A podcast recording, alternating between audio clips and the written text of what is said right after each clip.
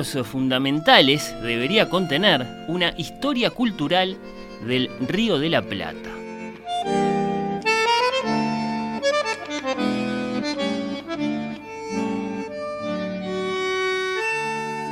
Es claro que el río en sí, ancho como un mar, hidrográficamente nomás daría para bastante, pero yendo a todo eso que tanto nos sensibiliza y nos enfrenta, por supuesto que nos encantaría un repaso por la extensa y compleja trama política y social de sus dos grandes orillas, con sus puertos más famosos, Buenos Aires, Montevideo, la llegada masiva de inmigrantes y esos entretenimientos que de pronto nos colmaron de un lado y del otro, llámense tango o fútbol.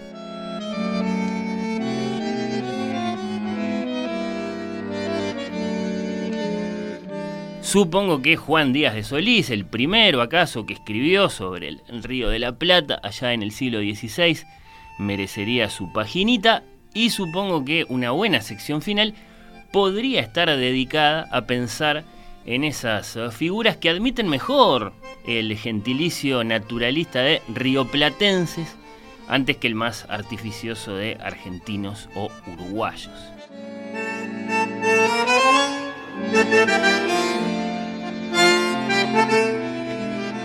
Y ahí, Artigas, Gardel, China Zorrilla, Enzo Francescoli, ¿qué dicen? Lo voy a preguntar de nuevo. ¿Qué capítulos fundamentales debería contener una historia cultural del Río de la Plata?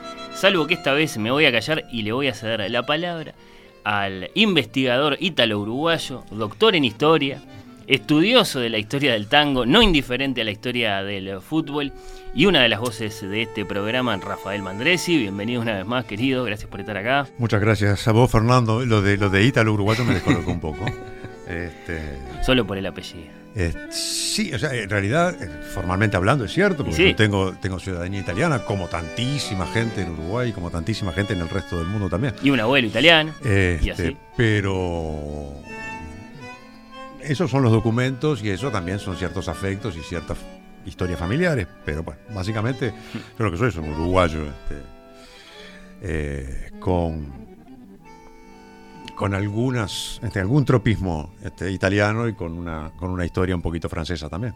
Ahí está, ahí está. Y bueno, nuestro tema hoy acá es el Río de la Plata, un tema eh, del que acaso, bueno, la, la, cultura eh, italiana es parte, por supuesto que sí, y de qué manera.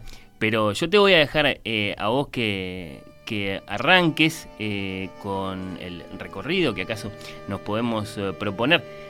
Eh, hay una lógica, evidentemente, yo lo mencionaba a, Juan Díaz de Solís, que podría ser la lógica histórica, la de las noticias, la de los documentos, la de la primera vez que fue estampado el nombre eh, de, ese, de ese gran río ancho como un mar. ¿Qué decís? Sí, eh, bueno, para, empezar, este, para, para esta conversación, cuando intercambiamos ideas acerca de qué, cuál podía ser el tema y demás, eh, en determinado momento eh, te dije, bueno, vamos con algo grueso, vamos con algo realmente grueso. Este, el Río de la Plata. Y sí, que si vamos a hablar de cosas gruesas, el Río de la Plata.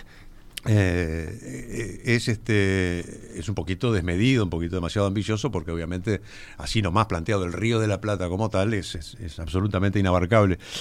Pero, pero al mismo tiempo vale la pena, este, porque por algo que tal vez a lo que llegue este, eh, en alguna consideración más sobre, más sobre el final, pero porque el Río de la Plata es una entidad en sí misma.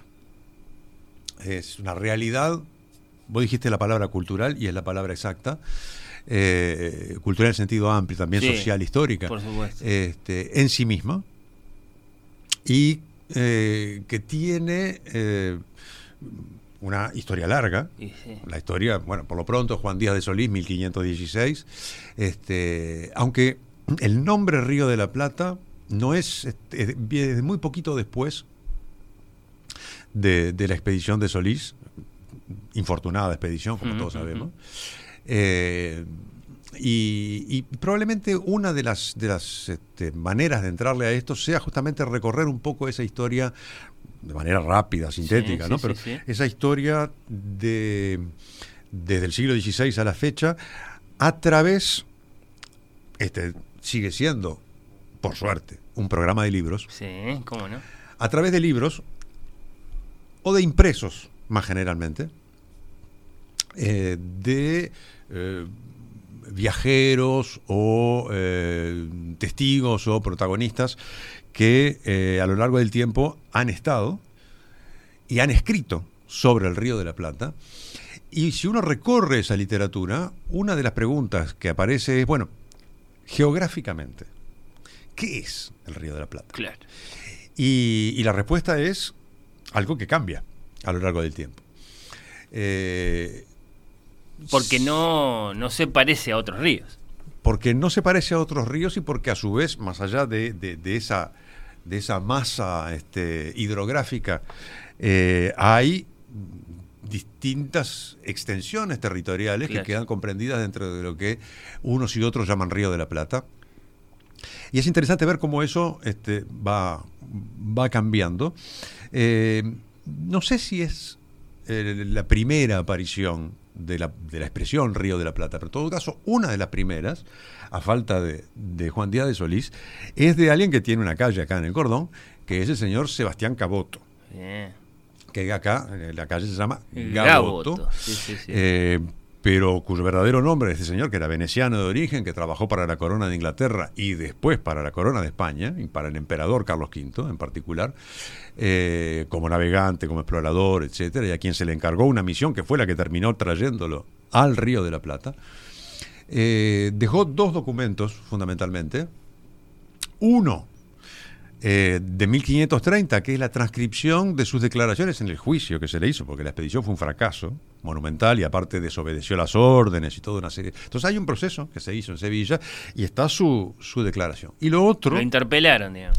Sí, sí, este, de- o sea, esto eh, de 1530, después se fue, siguió degradándose la, la- la relación con, con la corona de España y este, Gaboto o Caboto terminó de nuevo en Inglaterra.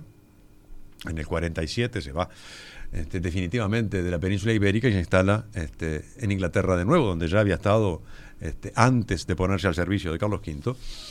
Y el otro documento, por eso este, hice la precisión de impresos, es un mapa Mm. bastante conocido, o sea, bastante conocido, bastante célebre, conocido como el Mapamundi de Caboto, que como, como toda realización cartográfica es un- una representación de la totalidad de la Tierra este, eh, conocida, con mucho texto. O sea, tiene básicamente ese, mapa mundi, cuyo único ejemplar está conservado en la Biblioteca Nacional de Francia, tiene dos columnas a los lados, donde el texto es el mismo, del, del lado izquierdo está en castellano y del lado derecho está en latín, con varias secciones que remiten a distintas regiones que están este, presentes en el, en el mapa. ¿Dijiste el año de la impresión de ese mapa? Eh, la impresión es, es, un mapa impreso en cobre en 1544. Hmm. Y l- concretamente en, esas, en esa columna, la leyenda séptima es la que corresponde al Río de la Plata. Y, y- y, de nuevo, como en esos mapas hay este, a veces mucho texto, acá hay un, un párrafo, más de un párrafo, este, donde eh, probablemente eh, Caboto, eh, hablando en tercera persona, este, haya escrito algunas consideraciones sobre el Río de la Plata y allí aparece la expresión.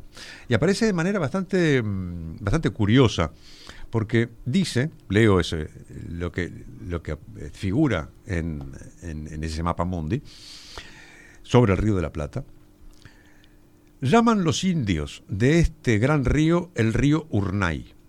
En realidad ahí hay un problemita de, de escritura, porque debería ser Uruguay, con Ah. H al comienzo, es decir, el río Uruguay. Sí. Llaman los indios a este gran río el río Urnay, Uruguay, en castellano el río de la Plata. O sea, ahí ya tenemos algo que desorienta geográficamente. Toma este nombre del río Urnay, que es un río muy caudaloso que entra en el gran río de Paraná. Descubriólo Juan Díaz de Solís, piloto mayor de los católicos reyes de gloriosa memoria. Y descubrió hasta una isla que el dicho Juan Díaz puso nombre de Isla Martín García, porque en ella enterró un marinero que se decía Martín García, la cual isla está unas 30 leguas arriba de la boca de este río, y costóle bien caro el dicho descubrimiento porque los indios de la dicha tierra lo mataron y lo comieron. No sin gracia lo dice. y después... Costóle bien caro. Y acá donde empieza a hablar en tercera persona. Y después, pasados muchos años, lo volvió a hallar Sebastián Caboto, capitán y piloto mayor de la Cesárea esto no es una operación, la cesárea católica majestad del emperador don Carlos V de este nombre y rey nuestro señor, el cual iba por capitán general, Caboto, de una armada que su majestad mandó hacer.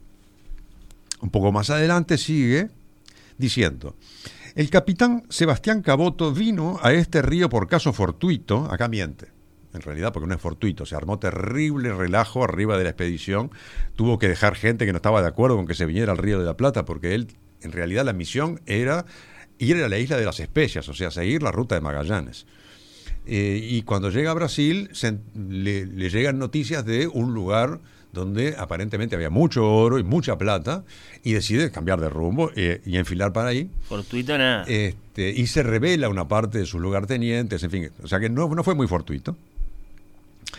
Eh, retomo, el capitán Sebastián Caboto vino a este río por caso fortuito, porque la nao capitana en que iba se le perdió, y visto que no podía seguir el dicho su viaje, acordó de descubrir con su gente que llevaba el dicho río, vista la grandísima relación que los indios de la tierra le dieron de la grandísima riqueza de oro y plata que en la dicha tierra había.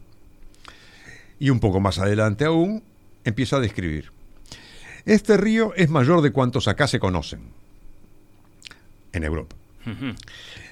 Tiene de ancho, en la entrada que entra en la mar, 25 leguas en ancho la causa de ser tan grande y poderoso es que entran en él otros muchos ríos grandes y caudalosos. Es río de infinitísimo pescado y el mejor que hay en el mundo.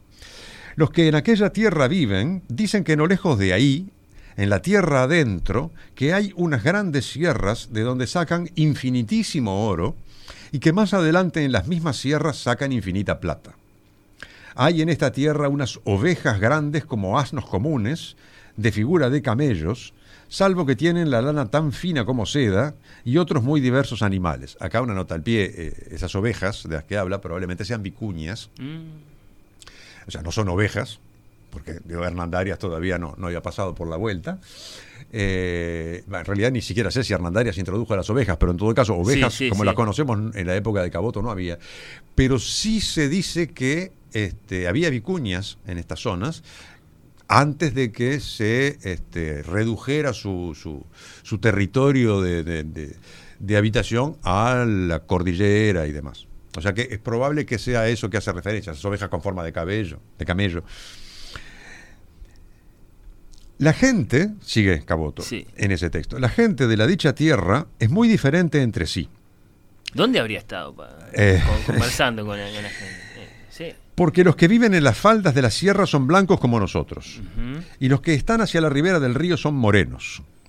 Algunos de ellos dicen que en las dichas sierras hay hombres que tienen el rostro como de perros, y otros de la rodilla abajo como de avestruz, y que estos son grandes trabajadores. Y termina diciendo, de saltear algunos, algunos párrafos, de otras muchas cosas dicen de aquella tierra que no se ponen aquí, por no ser prolijos. O sea, prolijos en el sentido de demasiado extenso. Sí, sí, sí. todo esto está en un mapa. Sí, sí, que invito a, nuestros oyentes a que, a que busquen por ahí porque es, rico en figuras, en dibujitos. Sí, sí, sí si ponen en un buscador este Mapamundi de Caboto, ahí aparecen. Este, y aparece en particular, este, pueden ya consultar en el sitio web de la Biblioteca Nacional de Francia, está digitalizado, se, se puede acceder a él sin, este, sin problema. Y es interesante cómo está muy bien dibujada la Sudamérica y no tanto la Norteamérica. Exactamente. Sí, sí, eh, testimonio de, la época.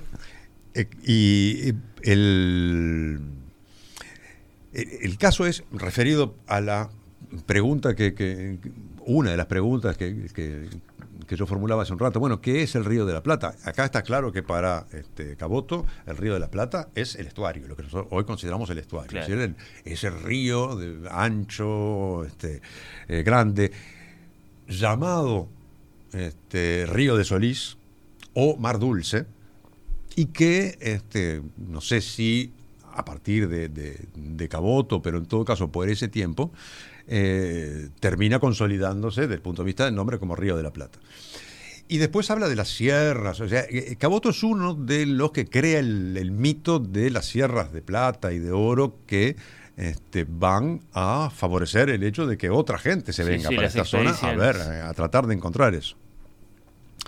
Y, y en, a lo largo del, del siglo XVI hay no solamente los adelantados, es decir, los, los, que manda efectivamente la corona este, para, este, para esta zona, entre otros el fundador de Buenos Aires, este, de don Pedro de Mendoza, y este, después Garay y toda la historia de la funda, doble fundación de Buenos Aires, eh, sino gente como, por ejemplo, un portugués que escribió, o sea, lo que este, este, cito es por, eh, por la, la, producción este, escrita, un tal Pedro López de Sousa, que eh, estuvo un poco después, este, la expedición de Caboto es del año 1526 hasta 1530. Entre el 30 y el 32 estuvo este navegante eh, portugués, Pedro López de Sousa, eh, que escribió un, texto cuyo título es Diario da Navegação de Pedro López de Sousa pela costa do Brasil até o rio de Uruguay. ¿Cuál es el río de Uruguay? Hmm, dio la eh, vuelta, evidentemente. Porque este, ahí en el, en el, texto de Caboto aparece esa confusión, porque al principio dice, este es el río de Uruguay, de Urunay, o de Uruguay, este, sin G, digo, eh, en castellano Río de la Plata. O sea que ahí hay como una, una especie de, que es muy, muy frecuente en las descripciones geográficas de, eh, de la época, incluso en los mapas, esas cosas, este, esas zonas de ambigüedad. Eh, de manera que este, cuando acá Pedro López de Sousa dice que va hasta el río de Uruguay, no sabemos cuál es exactamente, si es efectivamente lo que hoy se llama el río Uruguay o si está hablando de algún lugar este, cerca de la desembocadura o del río de la Plata en sí mismo, en fin. Capaz que estaba en Colonia, en lo que, eh, pero puede ser claro. Exactamente. Es posible que haya estado por la zona esa, ¿no? Por la zona de, de las desembocadura del Paraná, del Uruguay, en, eh, en lo que es lo que hoy llamamos estuario. Y más tarde eh, hay otro relato del siglo XVI también de un Landskenet alemán, Ulrich Schmidl, que formó parte de la expedición de Pedro de Mendoza, como tantos mercenarios, y que a su regreso a Alemania escribió este, un relato de su peripecia por esta, por esta zona. Mm, no les voy a, este, leer, eh, no voy a castigar a los oyentes con la lectura del título en alemán, de este libro publicado en 1597, eh, o sea, bastante después de la muerte de Schmidl, que muere en el año 1581, y que fue traducido a fines del siglo XIX en Buenos Aires con el título Historia y descubrimiento del Río de la Plata y Paraguay. Ahí ya tenemos una referencia distinta. Porque historia y descubrimiento del Río de la Plata y Paraguay dice dos cosas. Dice que el Río de la Plata no es solo el agua y que el Paraguay no es el Río de la Plata. Cuando después, este, de punto de vista administrativo, eh, Paraguay formó parte de la región del Río de la Plata y del virreinato del Río de la Plata cuando se crea ya en la segunda mitad del siglo XVIII. O sea, aquí tenemos otra definición de qué es el Río de la Plata. En el siglo XVII, a principios del siglo XVII, encontramos un amigo del que ya hablamos acá en este programa, en uno de los anaqueles, que es Martín del Barco Centenera, sí, sí, sí, que este, escribe un poema épico, publicado en Lisboa, en 1602, llamado Argentina y conquista del Río de la Plata, con otros acontecimientos de los reinos del Perú, Tucumán y Estado del Brasil. Acá tenemos otra delimitación. Para empezar, aparece una palabra, Argentina. Sí. Que, Esa plateada palabra. Exacto. Que Argentina, de hecho, quiere decir de plata o de la plata. Y habla de la conquista del Río de la Plata con otros acontecimientos de los reinos del Perú. Puede parecer obvio que el Perú no es Río de la Plata, en realidad no es tan obvio en otros casos. Tucumán, que obviamente no es el Río de la Plata para Martín del Barco Centenera, y Estado de Brasil. En esos mismos años, principios del siglo XVII, hay otro señor, un holandés, eh, que también les recomiendo a los oyentes que lo busquen, sobre todo por las imágenes. Un señor llamado Hendrik Otzen, que escribió un diario de viaje al Río de la Plata, eh, en un barco, en viaje, en, un barco que también se llamaba Plata, eh, pero que llega al Río de la Plata porque se pierde. Hmm. O sea, la idea era ir hacia la costa de África, una tormenta lo desvía, y es el relato del infortunado viaje este, azaroso que termina desembocando en el Río de la Plata, y la descripción de lo que encuentra en el Río de la Plata, y con unos grabados fantásticos, eh, que son básicamente de la costa, eh, iba a decir oriental, en realidad si hablamos del Río de la Plata tendría que ser la costa norte, eh, es decir, de este lado, con este, pobladores, con pobladores autóctonos, este, algunos montados en mulitas gigantes, este, otros este, ofreciendo al visitante extranjero boleadoras, en fin. Este, son grabados bastante conocidos, pero que, vale la pena ver y se encuentran en muy, muy, en muy buena definición también este, en, el, este, en, formato digital, buscando en, en Internet. Y acá, en el caso de Otzen, el Río de la Plata es básicamente la, siempre el estuario, siempre el agua, pero las riberas. No mucho más allá. No mucho más allá. De eso. Y también eh, del mismo siglo XVII, eh, pero un poco después, un viajero francés vasco, Acarete, Acaret, eh, Dubiscay. O sea, Ascarete de Vizcaya, o Ascárate, como se lo ha castellanizado, que eh, en principio, según noticias que se tienen, publicó un eh, relato de viaje al Río de la Plata en francés, pero ese texto está desaparecido, no se encuentra. Por lo tanto, la primera edición de este, de este libro es de 1698 en inglés, publicado en Londres. Y su título es An Account of the Voyage up the River de la Plata and thence overland to Peru, with observations of the inhabitants as well as Indians and Spaniards, the cities, commerce, fertility and riches of that part of America. Es decir, un relato de viaje este, al Río de la Plata y luego hacia el Perú, con observaciones sobre los habitantes, tanto indios como españoles, las ciudades, comercio, fertilidad y riquezas de esta parte de América, Londres 1698. Esto corresponde a viajes a dos viajes eh, realizados bastante antes. Eh, son este, el, primero de los viajes de, Acarete o de Ascárate es eh, hacia fines de diciembre de 1657. llega a Buenos Aires entre los meses de marzo y abril del 58 y después recorre la ruta desde el Río de la Plata hasta Potosí y vuelve a Buenos Aires partiendo de nuevo hacia Europa desde allí en el año 59. Eh, y después hay otros viajes este, casi inmediatamente posterior entre 1660 y 1663. Eh, eh, acá también el viaje al Río de la Plata y después por tierra hasta el Perú. ¿Qué Perú? Eh, cuando eh, habla de Potosí, ¿está refiriéndose a Perú o el Potosí todavía es el Río de la Plata? una geografía política todavía muy, muy verde, muy... Exacto, y son las mismas ambigüedades que de hecho están en Martín del Barco Centenera, que termina yendo hasta Lima, para el concilio de Lima, eh, pero que no sabe muy bien en ese trayecto cuándo sale de lo que él considera Río de la Plata para ingresar en el Perú, siempre y cuando haya un, la idea de un límite entre uno, entre uno y otro. Claro, claro, claro.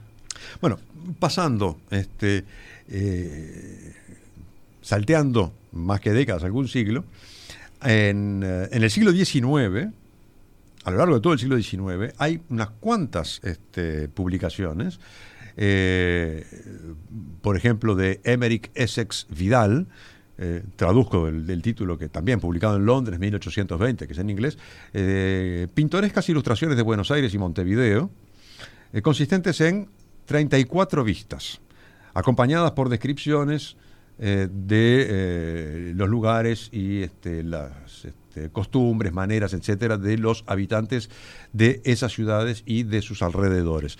Acá estamos en una cosa todavía más reducida. O sea, para eh, Essex Vidal, en 1820, el Río de la Plata de Buenos Aires, Montevideo y sus alrededores. Hay varios naturalistas que viajan en el, siglo XIX, como este, un naturalista francés llamado Arsène Isabel, eh, que publica en 1835 un libro eh, cuyo título es Viaje a Buenos Aires y a Porto Alegre por la banda oriental, las misiones de Uruguay y la provincia de Río Grande del Sur, seguido de consideraciones sobre el estado del comercio francés en el exterior y principalmente en Brasil y en el Río de la Plata.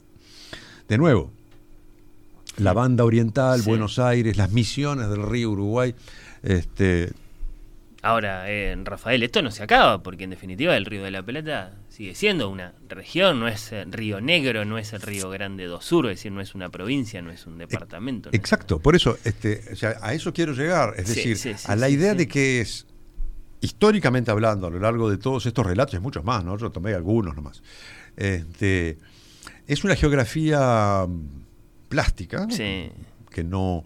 Eh, Una gran zona de influencia. Que remite siempre, por supuesto, al Río de la Plata como curso, este, como, como hidrografía, como decías al principio, pero que este, puede tener una, extensión mayor este, o menor según, y, además nunca del todo bien definida, eh, según los casos. Incluso en la bueno, otro, otro naturalista francés, médico por otra parte, mucho más conocido como Alcides d'Orbigny, eh, que también en los años 30 eh, publica, eh, hizo viajes del año 26 al 33, cuando ya se trata de estados independientes, este, y, el, título del libro que publica es Viaje en América Meridional, entre paréntesis, Brasil, la República Oriental del Uruguay, la República Argentina, la Patagonia, la República de Chile, la República de Bolivia, la República del Perú, cierra paréntesis, ejecutado durante los años 1826, 27, 28, 29, 30, 31, 32 y 33. Eh, y eh, más, eh, más adelante aún, también en el siglo XIX, otra referencia que es importante, referencia geográfica quiero decir, que aparece cada vez más a menudo a partir del mediados del siglo XIX en, los, escritos de extranjeros que viajan, eh, por ejemplo en el libro de Henri Armagnac, que eh, se titula 1883 Viajes en las Pampas de la República Argentina. Y ahí Pampa y Río de la Plata empiezan a asociarse este, de manera bastante, bastante estrecha. Interesante. Y, llegamos a, un periodo más contemporáneo, que yo quisiera inaugurar con, si bien todavía es el siglo XIX, eh, con un libro que, eh, tengo acá, este, de, una editorial que me decías, este es una editorial que te resulta este, sí, uruguaya, chiquita, de un catálogo muy, muy reducido, un puñado de títulos. Seguramente este haya sido en su día el, título que más trascendió, que más, que más lectores se llegó a tener, eh, Capibara. La editorial Capibara, que este, publica, en este caso, el, libro que tengo acá, eh, reseña histórico-descriptiva de antiguas y modernas supersticiones del Río de la Plata. Eh, este libro, la primera edición es este, de 1896 en Montevideo, Barreiro y Ramos. Hmm. Eh, tuvo otras dos ediciones antes de esta y esta de Capibara es del año 2003.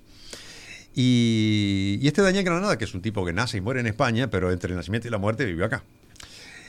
Y lo interesante de este libro, que, cuyo título hace referencia al Río de la Plata y cuyo tema son las supersticiones, eh, también este, a pesar de que estamos a fines del siglo XIX, ese río de la Plata, el de Daniel Granada, la geografía del río de la Plata que dibuja el texto de Daniel Granada, eh, llega hasta la cordillera de los Andes, hasta Ah, el Chaco Interesante. este, y Río Grande del Sur. O sea que ahí el tema de la frontera con Brasil, que hasta ese momento, claro, la frontera esa también fue cambiando a lo largo del tiempo, pero Brasil era otra cosa hasta ese momento. Bueno, en el, en el libro de Granada, el sur de Brasil es el Río de la Plata, también. Eh, Eso nos desdibuja, creo, eh, los, los- los mapas a, a todos, ¿no? Tal y como estamos acostumbrados, en el sentido de pensar en el Río de la Plata meramente como el límite entre, eh, digamos, un- un- una parte gruesa de la Argentina y del Uruguay. Exactamente. Este, es decir, ahí lo que, o sea, si uno lo, lo, lo expresa en términos más este, eh, geográficos o hidrográficos contemporáneos, el río de la Plata de Daniel Granada, en cierto modo, va incluso más allá, pero en cierto modo es la cuenca del río de la Plata. Claro. O sea, todo aquello que abarca el sistema hidrográfico de los ríos Paraná, Paraguay, Paraná, Todo este, lo que nos rodea, sí, sí, sí, sí, sí. Este, o de otro modo, aunque por supuesto este, la, la- la época de Granada eso ya no existe, pero hasta cierto punto el virreinato del Río de la Plata. Eh, y para, para cerrar esta, esta recorrida de, con este, un librito de, un- de un gran amigo ¿Qué más tenés este, ahí? y de un, este, y un librito que yo aprecio mucho porque eh, contiene una de las primeras descripciones del baile del tango en la campaña. Ah, Es de, eh, aquí en esta edición de la Secretaría de Cultura de la Nación de, de Argentina, lo ponen Roberto, pero en realidad es Robert, Cunningham Graham. Ah, sí, sí. Este, bueno, eso un- es como aquello de, de- de Guillermo Enrique Hudson, ¿no? Ay, exactamente. Sí, sí. De hecho, Cunningham Graham era amigo de Sí, Hudson este, en, eh, en sus este, estadías en, en esta, en esta zona. Estuvo mucho en, en, en Argentina, en Buenos Aires y en lo que es la provincia de Buenos Aires. Estuvo del lado uruguayo. Eh, Hudson, recordemos, era estadounidense. Cunningham Graham era escocés.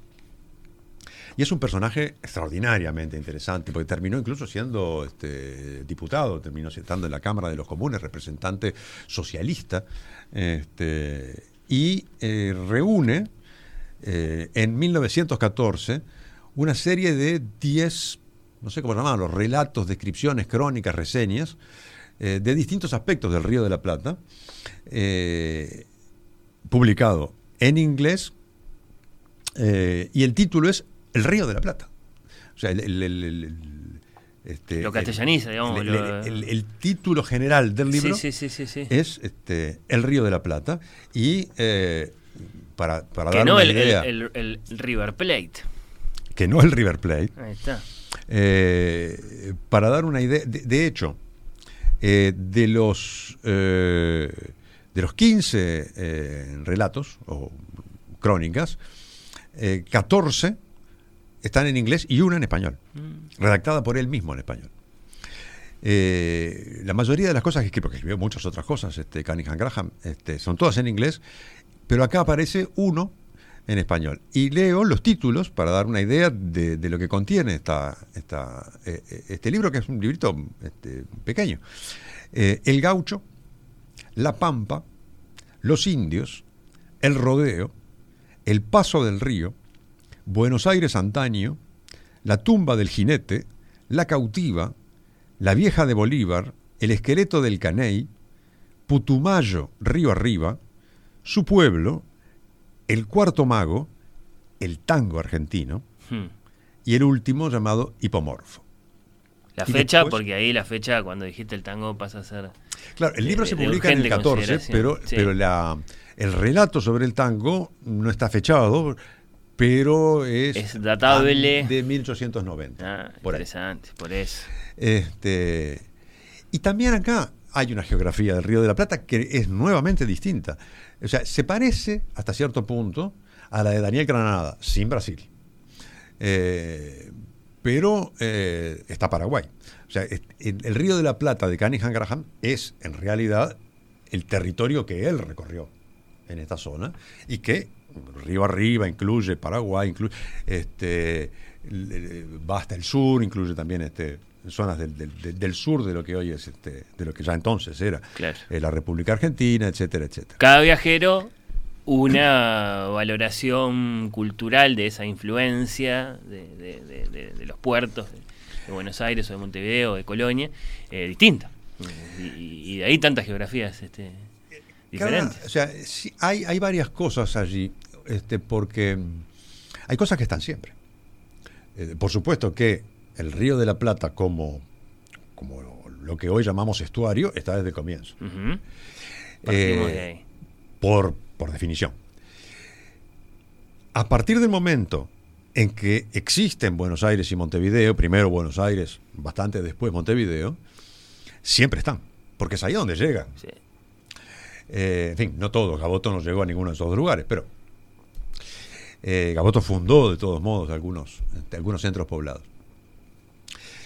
Y de a partir de ahí se empiezan a cruzar las referencias que tienen cada uno de los que escribe esto acerca de qué es el Río de la Plata, hasta dónde llega, y sumado a esto, los recorridos que hacen. Eh, las, en, el caso de Daniel Granada no son tanto los recorridos, es la, lo que él decide este, incluir en el Río de la Plata, insisto, está Río Grande del Sur, aunque Río Grande del Sur aparece, pero no como formando parte del Río de la Plata, sino como complemento a relatos de viaje del Río de la Plata, este, expresamente distinguido de esa región, pero en el mismo, en el mismo recorrido. O sea que, para empezar, a lo largo de los últimos cinco siglos, hay una entidad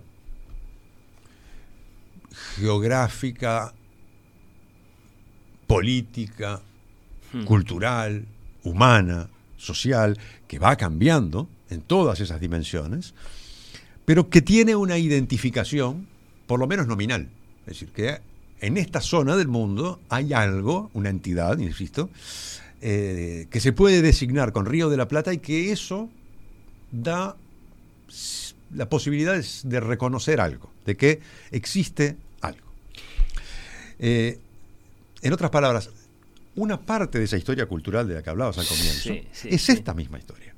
Es decir, cómo a través de la escritura y a través de las experiencias más o menos reales, más o menos condimentadas con ficción o con fantasía o con leyenda, eh, o con exageración, simplemente, se va sedimentando una especie de miloja eh, con capas que son todas distintas unas de otras, que tienen elementos comunes, acerca de, insisto, esa cosa, esa entidad geográfica, meridional, eh, en un comienzo prometedora de riquezas, eh, después relativamente rápido se dieron cuenta de que no sería para nada, este, que no había ninguna de esas riquezas, este, hasta que a Hernandaria se le ocurrió este, introducir, algunas, cabezas de ganado,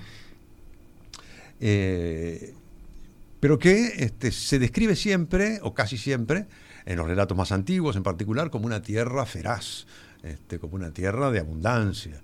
Este, con, eh, salvo en el caso del pobre Solís, este, con pobladores, este, con quienes, por lo menos, este, quienes llegan de otras eh, latitudes, se hmm. entienden, hablan, este, incluso cooperan en algunos casos, etcétera, etcétera. Cuando y acá es esto es por supuesto que es una interpretación personal. Cuando esto empieza a tener una definición más cuando coagula en algo más, este, no digo preciso necesariamente, pero sí más concreto. Cuando echamos los españoles. No, después. Un poquito después. Un poquito después. Un poquito después.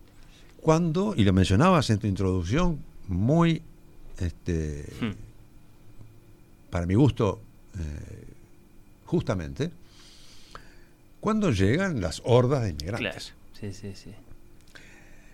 ¿Por qué?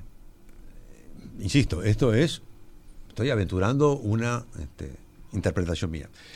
Porque cuando llegan los inmigrantes, ¿a dónde llegan? Llegan a los puertos. Sí. ¿Y se instalan dónde? En la vuelta.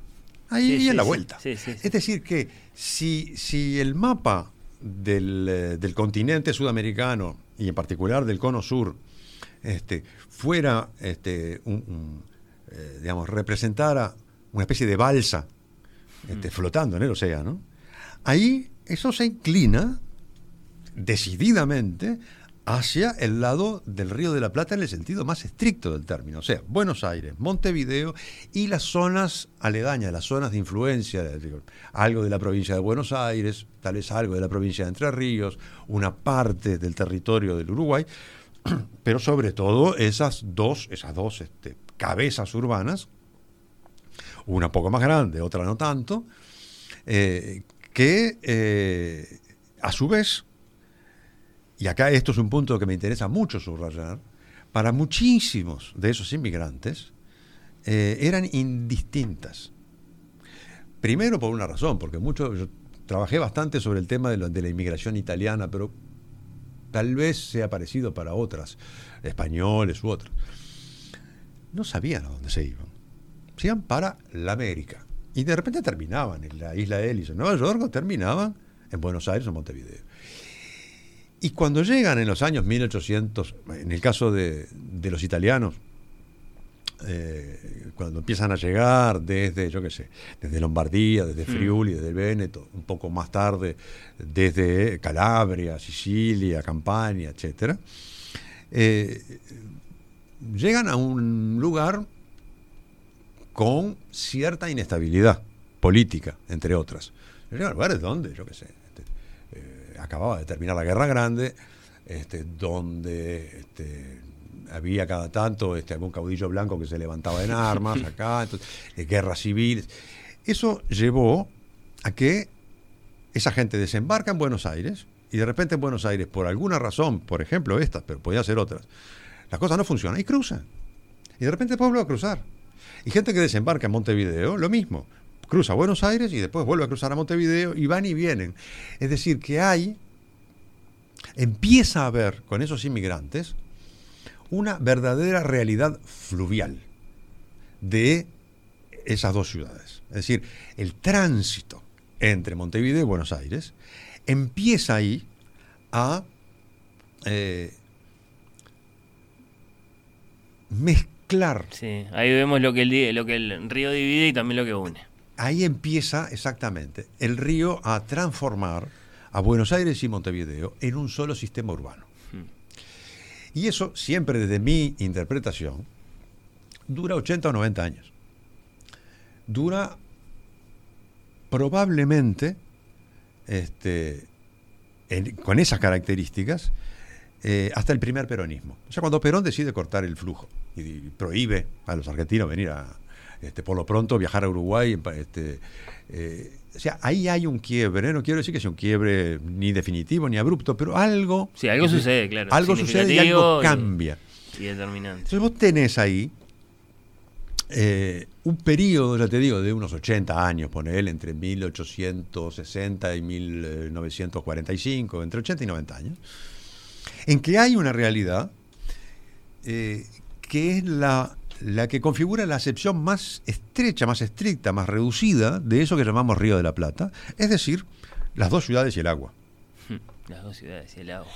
Eh, y que es el Río de la Plata que personalmente me gusta.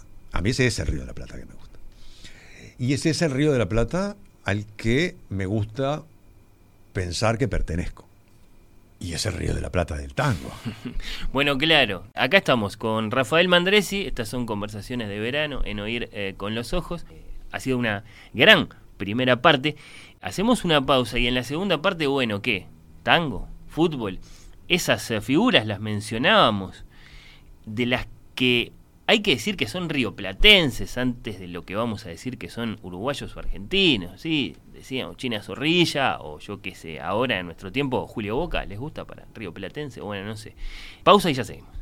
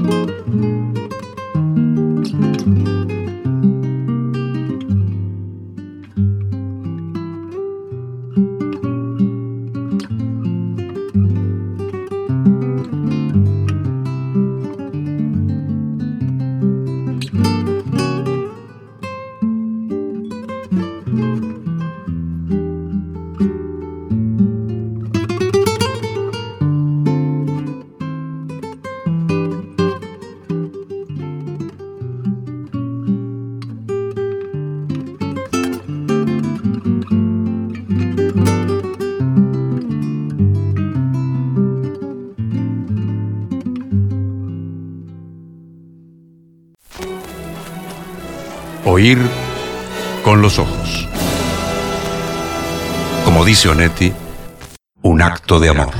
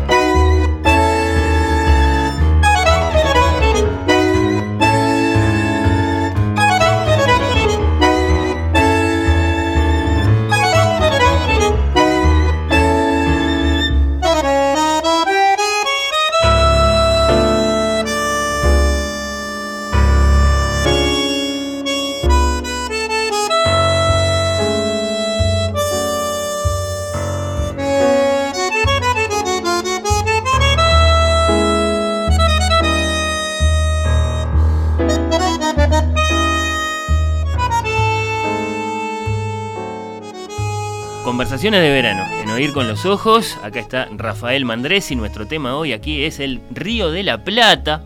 El tango y el fútbol son los dos grandes fenómenos que definen al Río de la Plata, Rafael. Yo creo que se puede, es, es una tesis que se puede defender. Eh, en todo caso, el tango y el fútbol son esas realidades rioplatenses que corresponden al periodo que yo mencionaba hace un Claro. rato. Es decir, este, el tango se configura como, como una, una especie coreográfica este, con perfil definido hacia 1880, 1890. Bueno, este, eh, no voy a discutir con, con- con un conspicuo hincha de Peñarol sobre el decanato, pero en todo caso, más allá de esa discusión, el KURK, estamos en esos Sí, sí, sí, por tiempos. supuesto. Eh, de hecho, es a su vez, este, si nos quedamos en el fútbol, es la época de oro del fútbol rioplatense. Y me dirá, "Bueno, pero Argentina ganó hace, hace 15 Sí, Argentina ganó. Pero en ese periodo, el periodo que va hasta los años 40, dejemos de lado Maracaná, que es, que es una guiñada de, este, del universo, eh, el fútbol rioplatense, es decir, argentinos y uruguayos, dominan absolutamente. Se alternaban. Se alternaba. Sí, sí, Si vos mirás quiénes ganaban los campeonatos sudamericanos desde 1916, que el primero en, en ganarlo fue la selección uruguaya, este, tener los Juegos Olímpicos. La primera final del del mundo, 30, la juegan eh, En fin, tenés digo, y las giras que se hacían en el exterior. Bueno, este, es, ese, ese gran fútbol rioplatense este, coincide también, así como el tango, cronológicamente con ese periodo en el que la inmigración contribuye decisivamente a consolidar esa figura del Río de la Plata, que no es necesariamente la que había aparecido en este, todo aquello que se llamó Río de la Plata en los siglos anteriores, y, que le da un perfil muy particular. Y, y- y referido al tango, yo le voy a este, pedir este, disculpas por anticipado y compasión a, a los oyentes, este, y a vos también, por supuesto. Concedidas. Eh, porque voy a, a proceder a vencer el pudor. Eh, yo hace Qué algún tiempo, esto, ¿qué va a pasar acá? este, hace algún tiempo entre las cosas que me pongo a veces a escribir así sin ningún propósito, eh, escribí sobre esto un- unos párrafos, es decir, sobre la relación Río de la Plata y tango. Claro.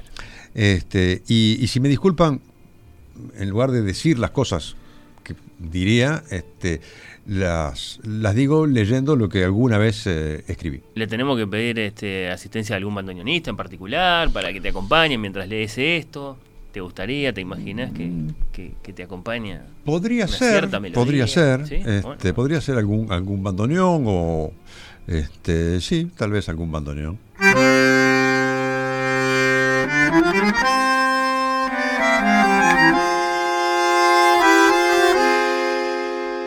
Y esto, esto que, escribí ese, leo algunos párrafos.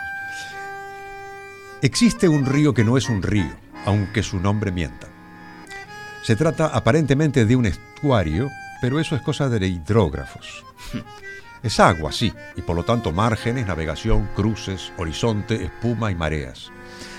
Pero esa masa líquida, ese río de la plata que no es río ni esconde plata, es tal vez ante todo un grumo del universo que parió una manera de estar en el mundo, de husmearlo, transpirarlo, soñarlo y fatigarlo, de producirlo, en definitiva. El río de la Plata es un mundo fluvial, desparramado como una ballena varada en el barro meridional que se deposita alrededor de dos puertos.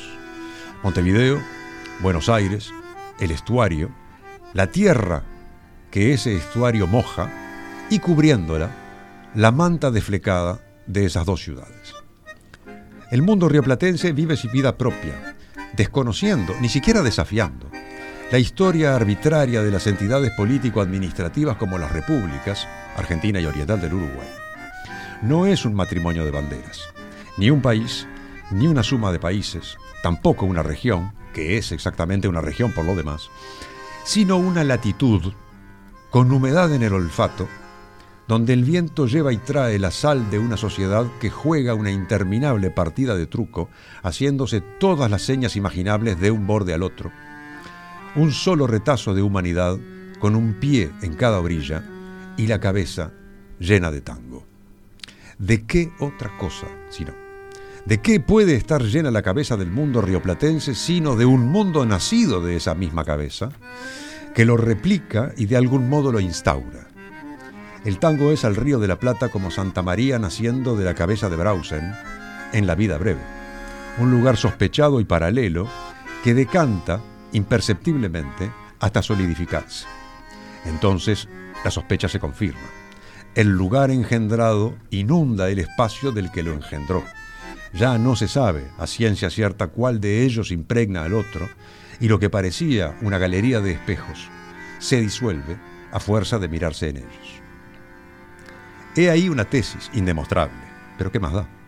El Río de la Plata existe porque hay una música popular de dos ciudades que lo tradujo, narrándolo con versos temblando de cariño y el corazón mirando al sur. El tango, como lo definió una vez casi centenaria Nelly Omar, es la emoción de un pueblo. Y una emoción se siente, como se siente el universo, o por lo menos estar en él no en un sentido trivial y gastado, no en complicidad con la sensiblería, ni en el torrente turbio de frases hechas y sentimientos de utilería, sino a la manera de quien descubre la presencia de sí mismo en un paisaje que le pertenece y al que pertenece.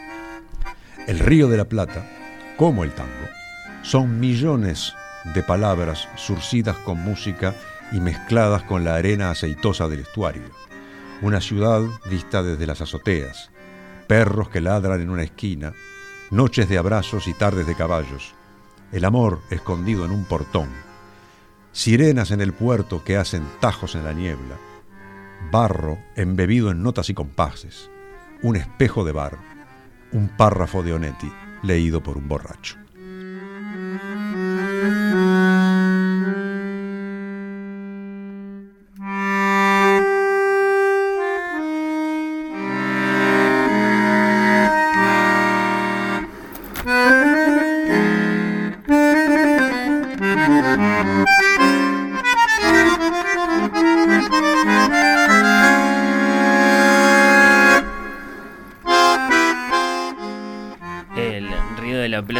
Tango y el tango es el Río de la Plata. No sabe quién inventó a quién, llegado a cierto punto. Brillante, Rafael. ¿Y cuántas frases quedaron ahí? Eh? Una manera de estar en el mundo, la manta desflecada de esas dos ciudades y así tantísimas otras. Eh, bueno, me encantó, por supuesto, lo vamos a guardar entre los papeles más queridos de este programa, esto que acabas de leer. Eh, Lo mencionaste Onetti. Mencioné a Onetti. Sí, y Que es un personaje rioplatense. Claro, a eso. Que es un personaje es, un buen ejemplo de, de una figura a la que le cabe más, quizás, Eh, el gentilicio rioplatense que el de uruguayo o argentino, tan sencillamente. Sí, y, y- estuvo acá, bueno, estuvo allá, estuvo escribió. Santa María, y Santa creó, María es una metáfora interminable del Río de la Plata. Porque no es una ciudad uruguaya y no es una no es ciudad una ciudad argentina. argentina, y- pero Claro. es una ciudad del Río de la Plata, Es- pero sí indudablemente. lo es del Río de la Plata. Este, ahora, Hmm. este, si me apurás, Sí, este, y con esa lista de personajes sí. de los que hablabas, eh, iba a decir obviamente, no, no hay nada que sea obvio, pero para mí es obvio, este, que de, de- de- de esos nombres que mencionaste allí, el rioplatense por antonomasia El arquetipo de Río Platense. es Gardel. Es Gardel. es Gardel. Incluso en las querellas sobre el lugar de nacimiento. Digo, eso también hace que Gardel sea este, un personaje rioplatense por excelencia. Eh, porque no se sabe dónde nació, pero es probable que haya nacido este, del lado uruguayo. Se nacionalizó argentino. Gardel era, no sé si, si existían abonos en aquella época, pero era seguramente un abonado, eh, aunque sea en sentido Hmm, metafórico, de ese otro este, objeto eh, eh, emblemático del Río de la Plata, que es el vapor de la carrera Para acá y para allá. este, eh, esa travesía del- de- del- nocturna del estuario. Eh, si- o sea, si, si hubiera que elegir un personaje que condensa muchas de las cosas de ese Río de la Plata, ¿eh? de- del Río de la Plata este del que hemos estado hablando en los últimos minutos, eh, desde mi punto de vista es claramente Gardel. Hay que pensar en esas cosas que son igualmente intensas acá y allá, que van y vienen, que no terminan de ser de un lado eh, o del otro. Y sí, claro, Gardel le gana a China Zorrilla, le gana a Francescoli, eh, o si lo fuéramos a pensar en términos eh, contemporáneos, no sé, tenemos, por supuesto que tenemos... eh, Hay muchísimos personajes rioplatenses, hay Uru- muchísima, este, incluso volviendo un segundo a la, a la historia del tango, en los primeros años, las primeras décadas del siglo XX, este, van de un lado para el otro. Hmm. Eh, te encontramos con muchísimos este, argentinos, músicos, compositores, cantores, bailarines, acá, acá. este, en Montevideo. Y, y- y, bueno, por supuesto que la inversa también es cierta, pero la inversa se acentúa a partir de los años 30 por razones que tienen que ver con, la, con el peso de la industria discográfica, Claro. sobre todo. Eh, pero, digamos, este, no estoy comparando con Gardel, por supuesto, pero eh, dentro de esa lista de personajes se podría agregar a Víctor Hugo Morales Sí, claro. O a Hermenegildo Sabat. o a Hermenegildo Sabat. Sí, sí, exactamente. sí. O, o bueno, yo que sea el director de cine Israel Adrián Caetano, que ha hecho la mayor parte de su carrera allá. Capaz que es más difícil pensar en argentinos que, que Julio Sosa. acá. Bueno, claro. El varón del tango. Este, eh, pero en eh, muchos de esos casos son, este, la lista lo, lo muestra, son, son este, gente este, de la República Oriental que después hace una parte, después o en algún momento, sí, hace sí, una parte de su carrera pública en Argentina. Eh, mencionabas a Julio Bocas, el caso inverso. Claro, si fuéramos a pensar en Eh, alguno al revés. Pero también ahí, este, el caso de Gardel es aparte, justamente. Hmm. O sea, Gardel es equivalente. Por supuesto que tuvo su centro este, profesional en Buenos Aires, sin duda. Eh, pero la intensidad de la presencia de Claro, Gardel. lo que significa para ellos y para en- nosotros. Y en otras ciudades de, de- de- eh, de la República Oriental, eh, no tiene comparación. Eh, de ahí que este, mucho más de una vez este, haya insistido para este, que se, más allá de la polémica del lugar de nacimiento, se le dé a Gardel en, de este lado del estuario eh, la, la presencia pública que aún no tiene. Sí. Este, yo he mencionado bautizar el puerto de Montevideo con el nombre de Carlos Gardel, pero podría pensarse en muchas cosas diferentes. Este, con lo cual se refrendaría, y no estoy diciendo que deba hacerse, eh, esa definición del Río de la Plata, que no es Uruguay, que no es Argentina, que es otra cosa. Claro, precioso final para esta conversación.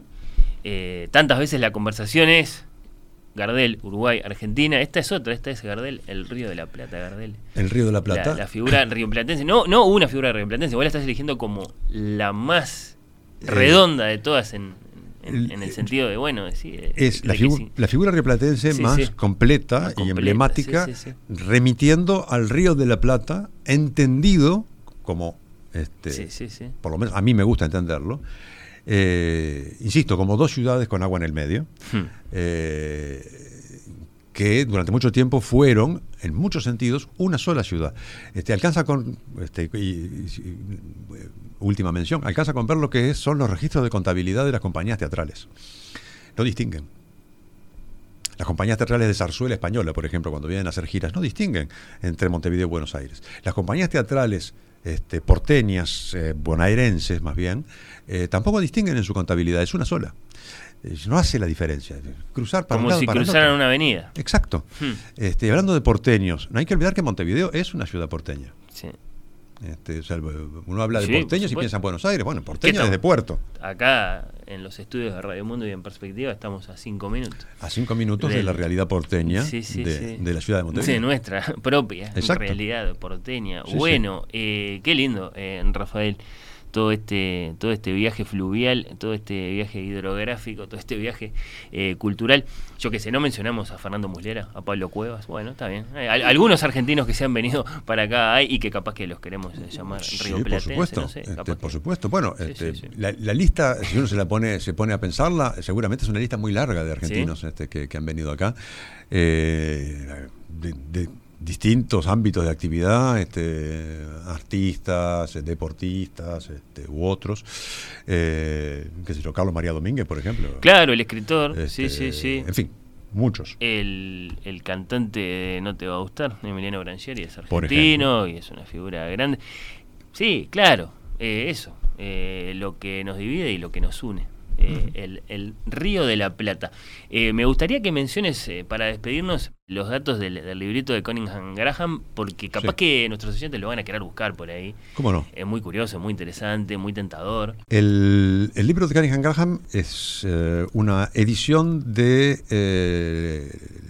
la Secretaría de Cultura de la Nación, Argentina, con la editorial Rui Díaz. Y esta es una una edición de, del año 1994. Bien. ¿Hay eh, alguna otra? ¿Hay alguna otra? Hay una, por ejemplo, de editorial Espuela de Plata de Madrid. Exacto. Muy linda y mucho más eh, reciente, capaz que más encontrable en librerías en este momento, El Río de la Plata. Probablemente. acá sí aparece Robert. R. Este, Robert B. Que no Roberto. Que no Roberto. este, sí, esta, esta colección, este, la, colección en la que está publicada esta edición de, de, de Cunningham Graham, del Río de la Plata de Cunningham Graham, es un poco antipática porque se llama Identidad Nacional.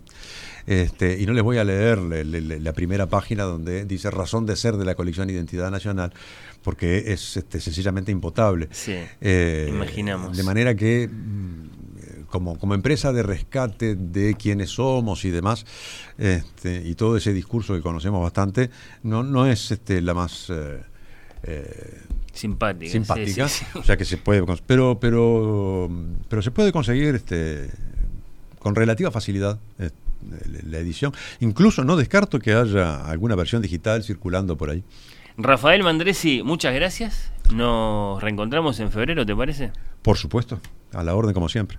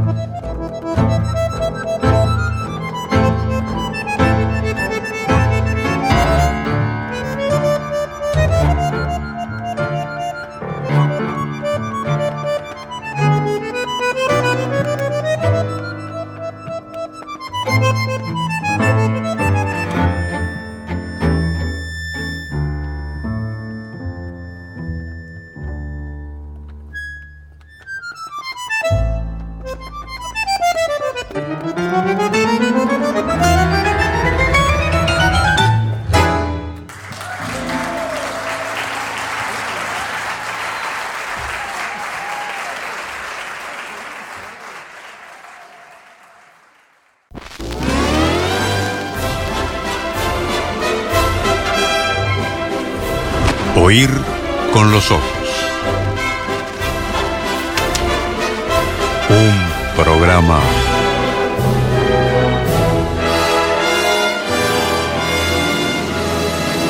bajo los efectos de la lectura.